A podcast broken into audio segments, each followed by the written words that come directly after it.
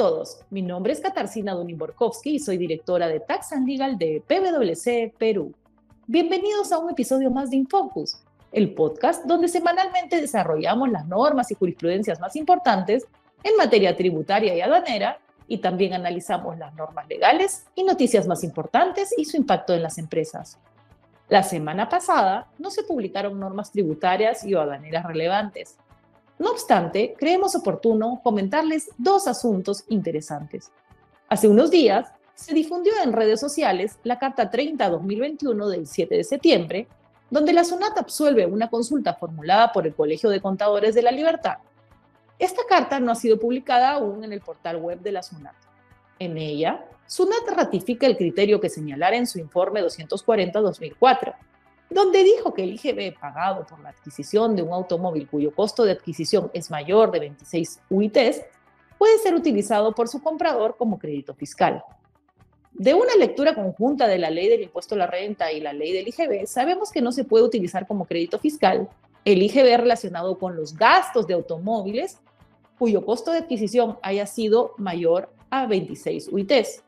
entendiéndose por gasto al combustible, seguros y otros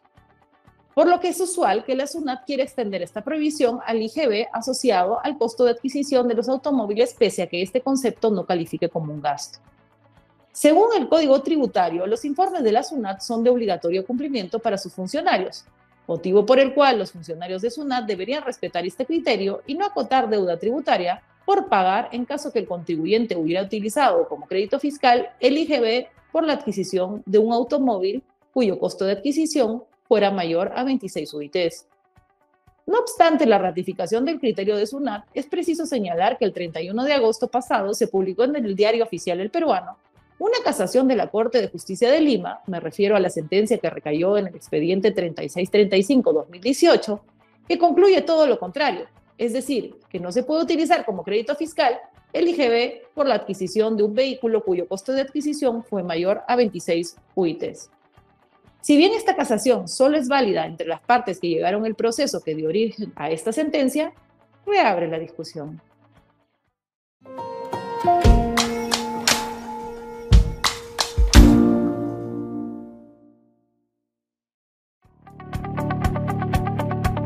Por otro lado, otro tema que llamó nuestra atención esta semana fue la publicación de una ordenanza de la Municipalidad de La Molina que señala que los contribuyentes propietarios o poseedores de predios en La Molina que realicen el pago de su deuda tributaria pendiente que se derive del impuesto predial y arbitrios municipales y que cumplan con la inoculación de una o ambas dosis de la vacuna contra el COVID-19 según lo establecido por el Ministerio de Salud,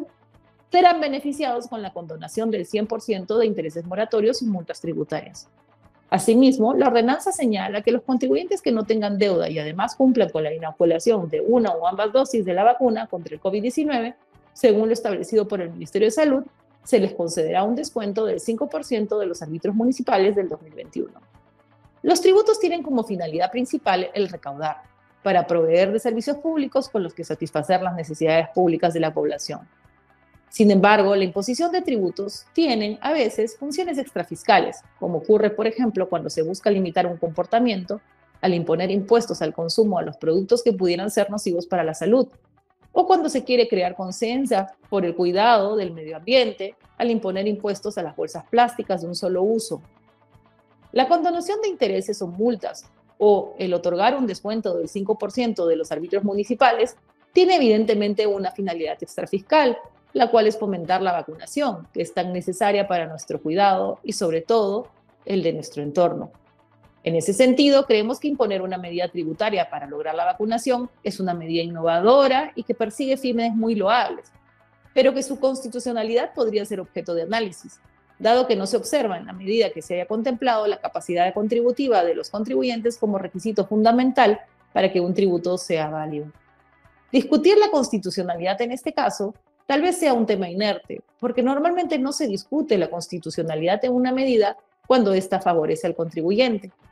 Pero al margen de ello, deberíamos estar siempre vigilantes a que los tributos cumplan con todos los requisitos para ser constitucionales, porque si nos impusieran en el futuro un tributo que nos perjudicara y que no cumpliera con todos los requisitos para ser constitucional, entre ellos el de la capacidad contributiva, otra sería nuestra reacción. Muchas gracias por escucharnos. Hasta la próxima semana.